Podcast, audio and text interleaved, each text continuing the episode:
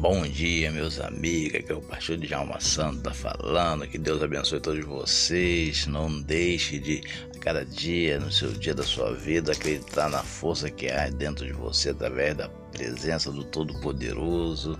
Deus quer abençoar você, Deus quer abençoar sua família, quer abençoar todos aí.